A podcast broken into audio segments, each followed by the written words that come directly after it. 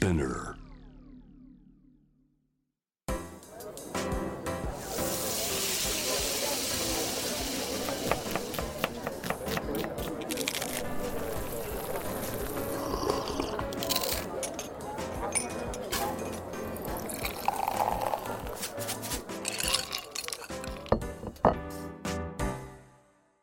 アジナ副音声voice of food 平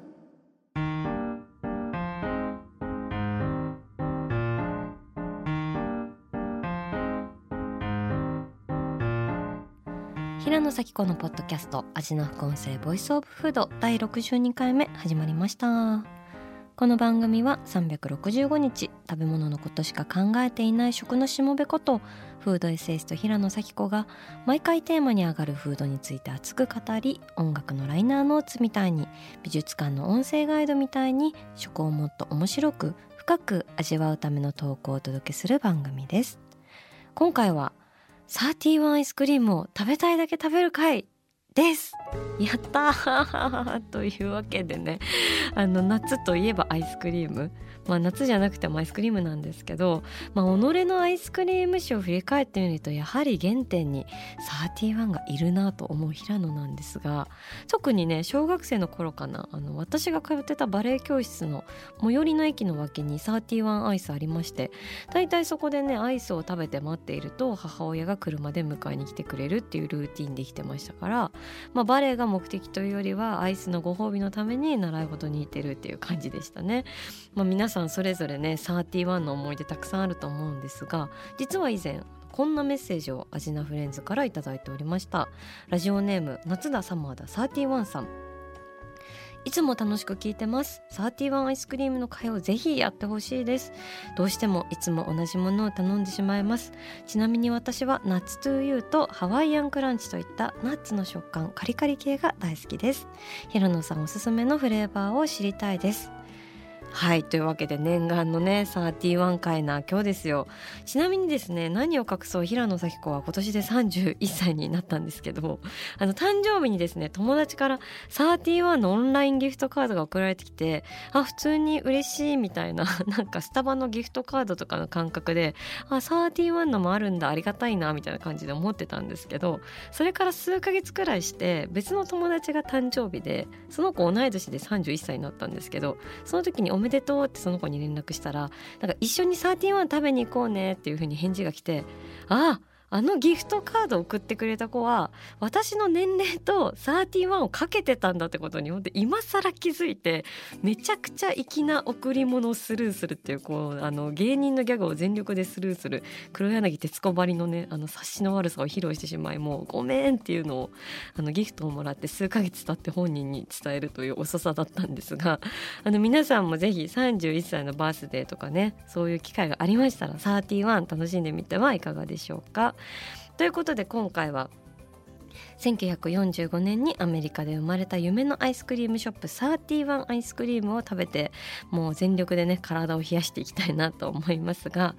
31アイスクリーム誕生は1945年アメリカのカリフォルニア州の郊外にてバートン・バスキン氏とアーウィン・ロビンス氏によって創設された今や世界最大のアイスクリームチェーンです。ということであの今バスキンさんとロビンさんのスーツ姿のお二人の写真を見ているんですけどすごいなんか2人ともなんか松浦弥太郎さん的なねこう紳士的な雰囲気を漂わせているすごい素敵な感じだなというふうに思うんですが。なので、えっと、アメリカをはじめ海外ではその彼らの名前を取ってバスキン・ロビンスっていうふうに呼ばれてますよね。逆に31って呼んでるの日本くらいらしいですよ。あの31とかねセブンティーンアイスとかねなんか数字アイス日本多いですよね。あとあの全然関係ないんですけど石川とか富山の方に八番ラーメンってありますよね。あのかまぼこがオリジナルで8って書いてあるかまぼこが浮いてるラーメン屋さんなんですけど あの看板を見るとすごい北陸の方に来たなっていう旅の情緒が込み上げるんですがあのちなみに八幡ラーメンの由来は加賀市国道8号線沿いの田んぼの真ん中に掘ったて小屋同然の粗末な店構えのラーメン店が開店しましたという背景があるんですけどこれね八幡ラーメンのホームページに書いてあってなかなか自分たちの創業店舗のことをね掘ったて小屋同然の粗末な店構えって言わないないですよね。だからすごいあの飾らない姿勢に好感を受けたんですけどはい31関係なくてすいません、えー、ちなみに31の、えー、名前の由来はですね1ヶ月かっこ31日間毎日違ったフレーバーのアイスクリームをお客様に楽しんでいただきたいという願いからついているそうですね。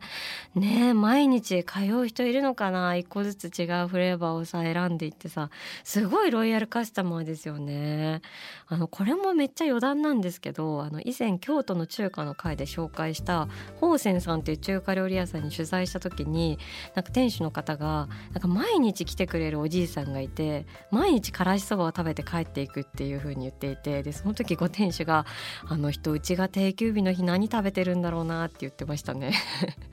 確かにねあの通いすぎてる人っていう属性のありますけどこうすごい彼らの生態系気になりますよね。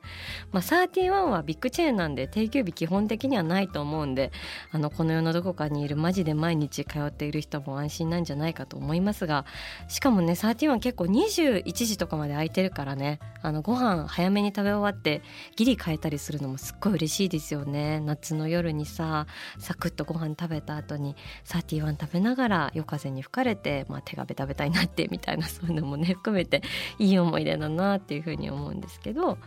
えー、日本に登場したのは1973年らしいですあの不二家が子会社として設立されたということで確かに私が子供の頃に行ってた31はドア2つあって右から入ると31で左から入ると不二家みたいななんかシェアハウススタイルだったなっていうのを思い出しますね。日本に登場して来年で50周年ということでなんかすごい盛大なキャンペーンとかありそうですよね。なんか結構31って何かと雪だるま大作戦とかチャレンジ・ザ・トリプルとかいろいろやってるけど多分なんか盛り上げてくるのかなというふうに思いますがモスバーガーもね今年で50周年だしロイヤルホストさんも去年で50周年だしなんか私の好きなチェーン店その辺で生まれてたんだなっていうそういうなんか今に続くねこうスターチェーンストアが勃興する時代だったのかなっていうふうに思うんですけれどもねやっぱ50年もアイスクリームショップとして日本でやられていたら、まあ、また海外とは違うオリジナルな進化もあるのかなと思うんですけど私が一時期住んでたエリアにあった31はねなんか店に入ると「へいらっしゃい!」みたいなすごい掛け声が魚屋さんみたいな感じでなんかね店長なんだろうなっておじさんがいたんですけどすごいなんか魚菓子感があってですねなんか魚市場感みたいなこう活気があって好きだったんですけどなんかあの閉店しちゃってそこは残念なんですけれどもねあなたの街の31も、まあ、現在全国で1200店舗展開しているらしいのでさまざ、まな個性もあるのかなと思いますんでちょっと面白い31のお店情報とかあったら教えてください。はいというわけでここからはもう31アイスクリームさんわざわざこの灼熱の夏の日々の中スタジオにお越しいただいていますので魅力あふれるフレーバーの数々食べながらご紹介していきたいなと思います。31さんよろしくお願いします。わ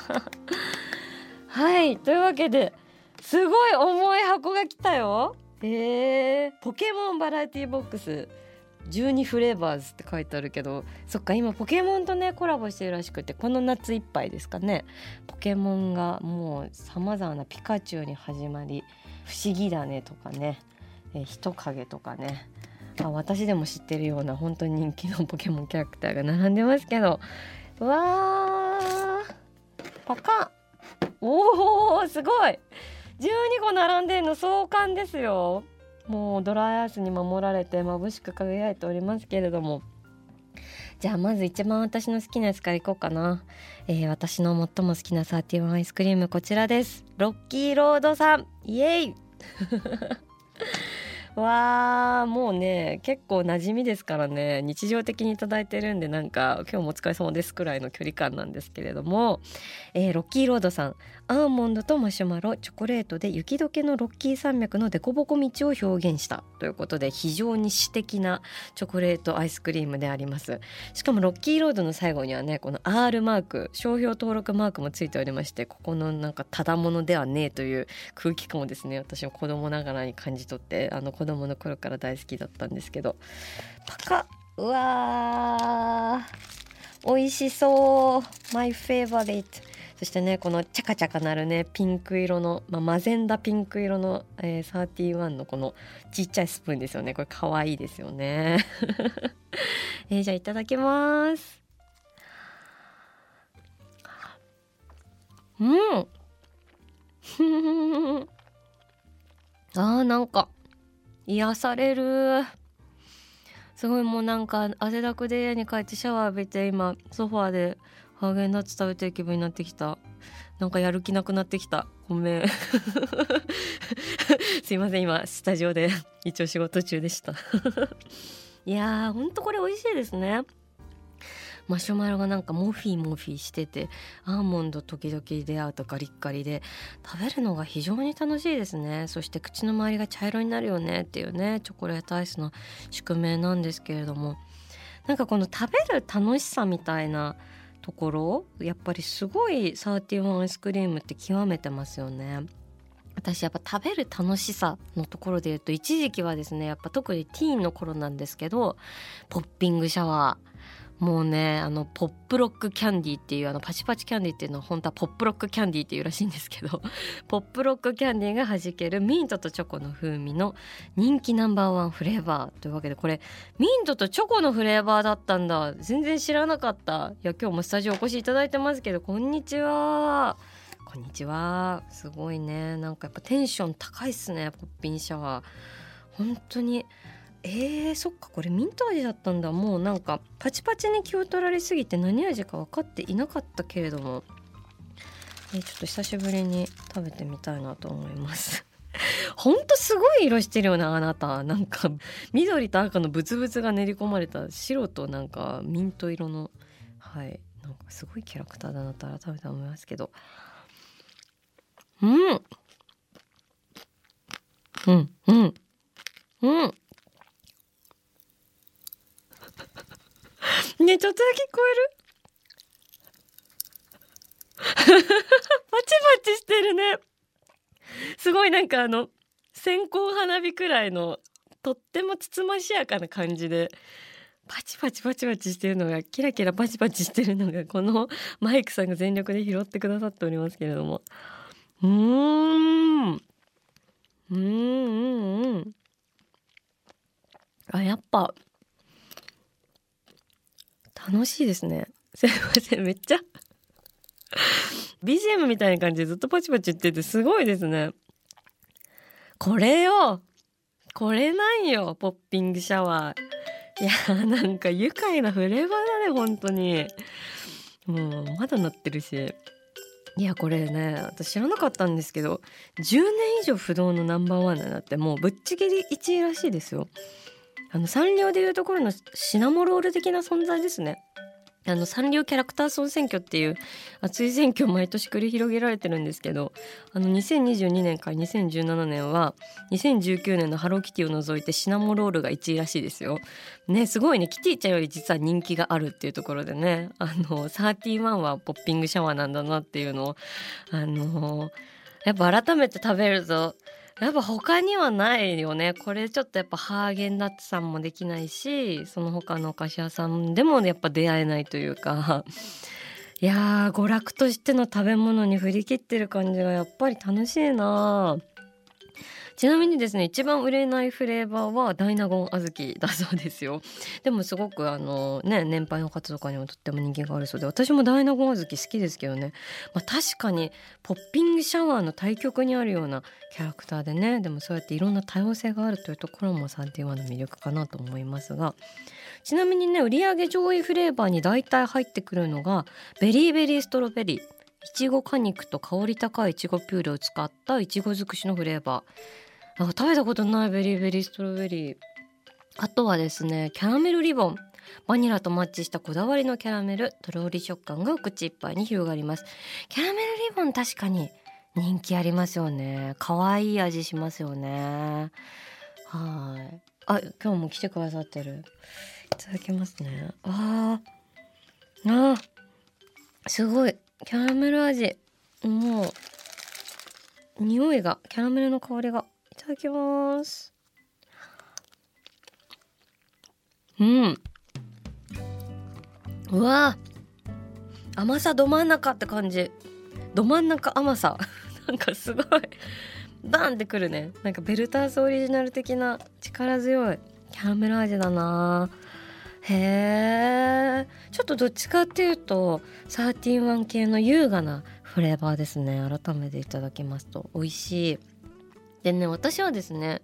あの横綱がロッキーロードなのはもう変わらないんですけど、まあ、飛び道具的にポッピングシャワーをめでさせていただいたりとかしつつあのベンチとしてですねあのたまに登場するのがストロベリーチーズケーキさんですね。これ定番の私の夫人かなっていう感じなんですがストロベリーチーズケーキさんクリームチーズを使ったベイクドチーズケーキと甘酸っぱいストロベリーリボンが絶妙ということで今日も来ていただいてます。おー。パカ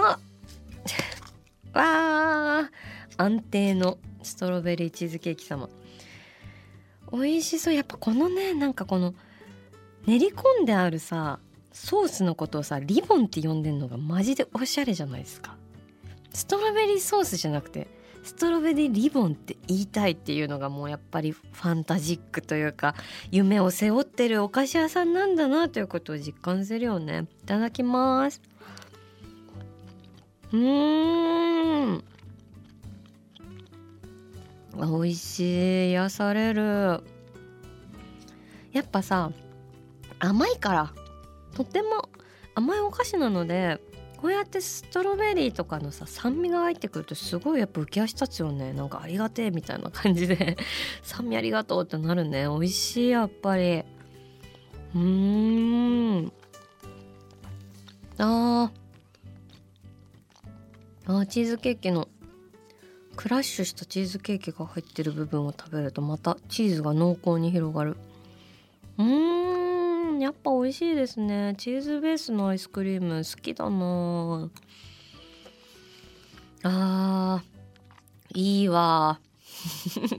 やばいまたのんびりしそうになってしまったんですけど私はこの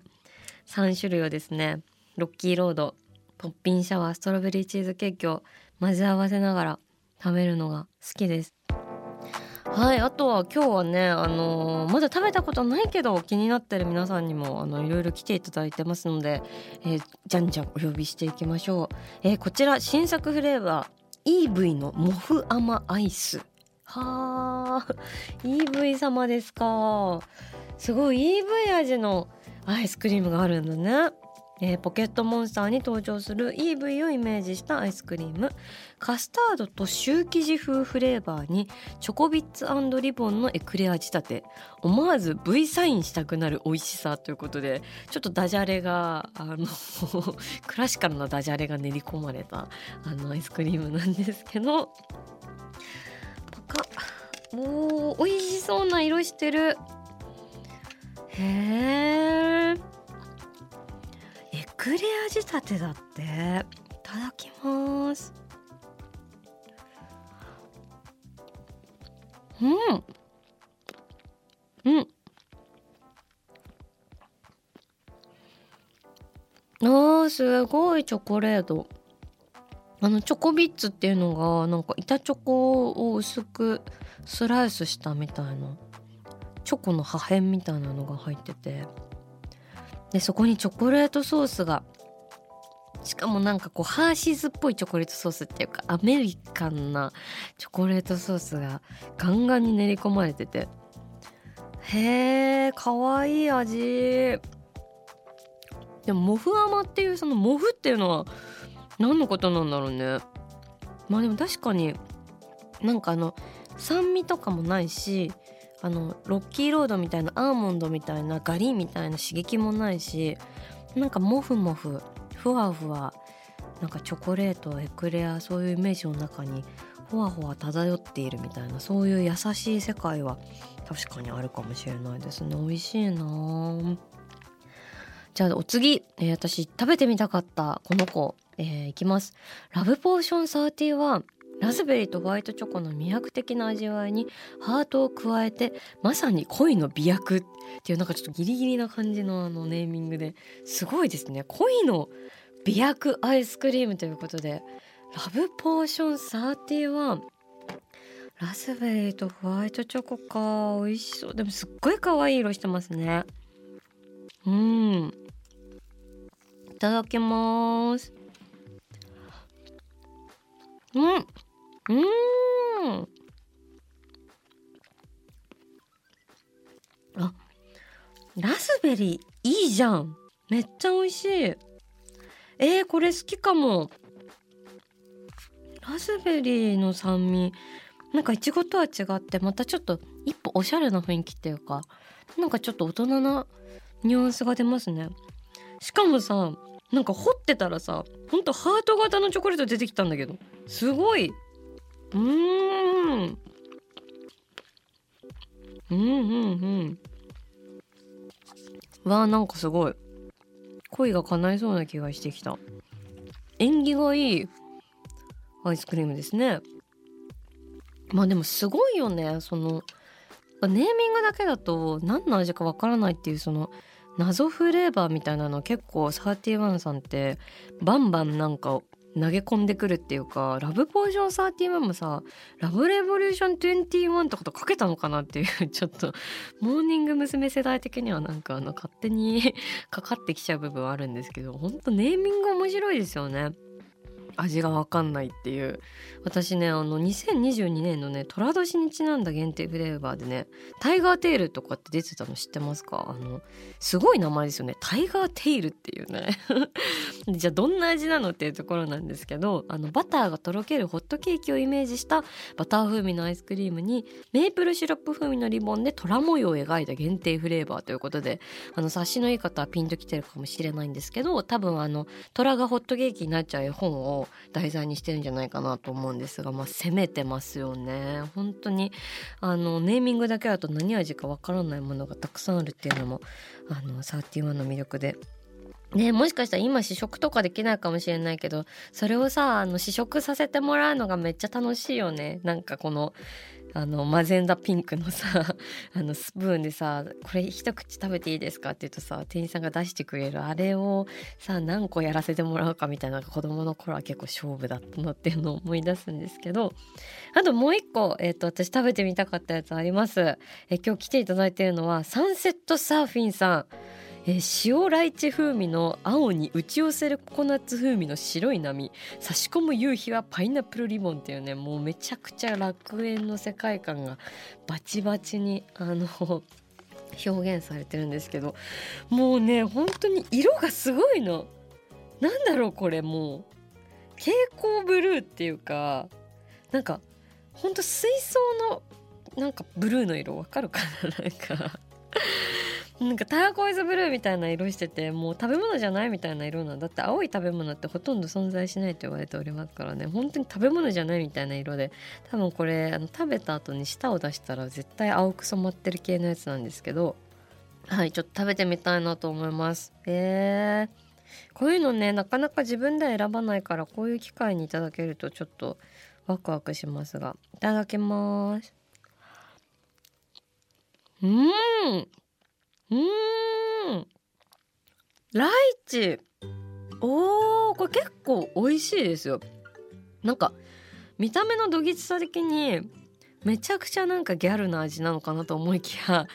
この意外とこの塩ライチっていうフレーバーがちょっといい意味でなんだろう。大人感というか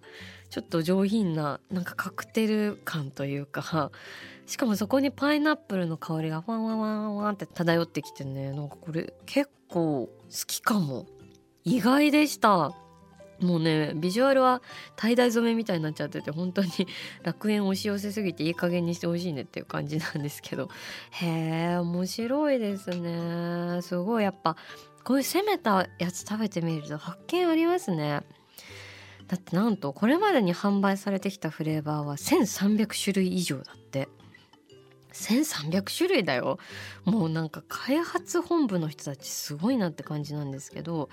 あの結構ねこんなのあるんだみたいなやつも調べてるとあって2016年のハロウィンに発売して大好評だったのが光るアイスっていうねそんなホタルイカみたいなことあるって感じなんですけどあのビタミン B2 がブラックライトに反応して光るというネオンモンスターっていう なんかアイスとかもあったらしいですね。あとこう流れ星系でこう一瞬で消えちゃったやつで言うとトマッティレモンっていうねあのトマトが主役のアイスとかね結構攻めてるなっていうのもあったんですが、まあ、トマトの匂いが強すぎてあまりあのそこまであの人気がに火がつかなかったみたいなこともあるらしいんですけどこうやってねいろいろ実験的挑戦的なフレーバーをねサーティワンさんがいろいろ投げ込んでくださってるということでなかなか定番に行きがちなんだけど時々こういう、えー、なんだろうなんか自分のあのテリトリー外のキャラに出会うとすごい楽しいなっていうことを今日は知りました。はい。味な副音声ボイスオブフード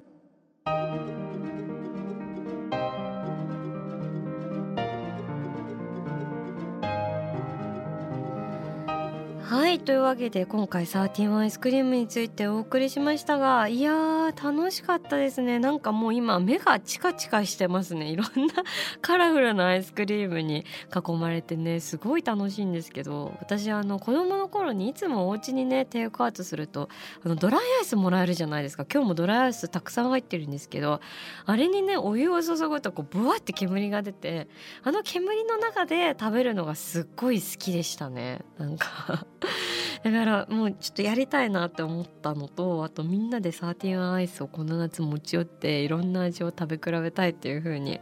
思いましたね。いやーサーティワン入った時のあのひんやりした甘い匂いとかもすごい特別じゃないですか。わかりますかね？まあいろんなねアイスクリームブランド上陸したりとかしてねあの個人店で大好きなところもありますけどやっぱりなんだかんだサーティワンなんだなっていうね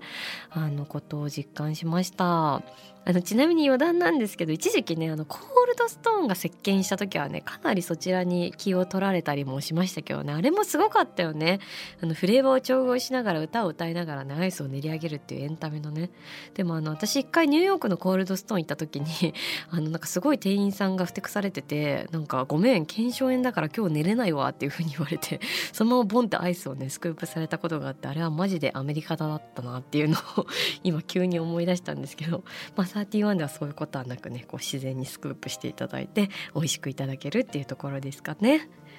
はいというわけで、えー、31回お送りしてまいりましたが、えー、番組では引き続き皆さんの好きな食べ物のメッセージを募集しています。メッセージを紹介させていただいた方には番組オリジナルステッカーをプレゼントします。メッセージはアジナフコンセのインスタグラムをチェックして送ってください。アジナフコンセは毎週月曜日に配信しています。さらに JWAVE のラジオでもお聞きいただけます。毎週金曜日深夜12時30分から FM81.3JWAVE こちらもぜひチェックしてください。平野咲子が届ける味な副音声ボイスオブフード。次回も食べ物への愛を声にしてお届けしていきます。あーお腹すいた。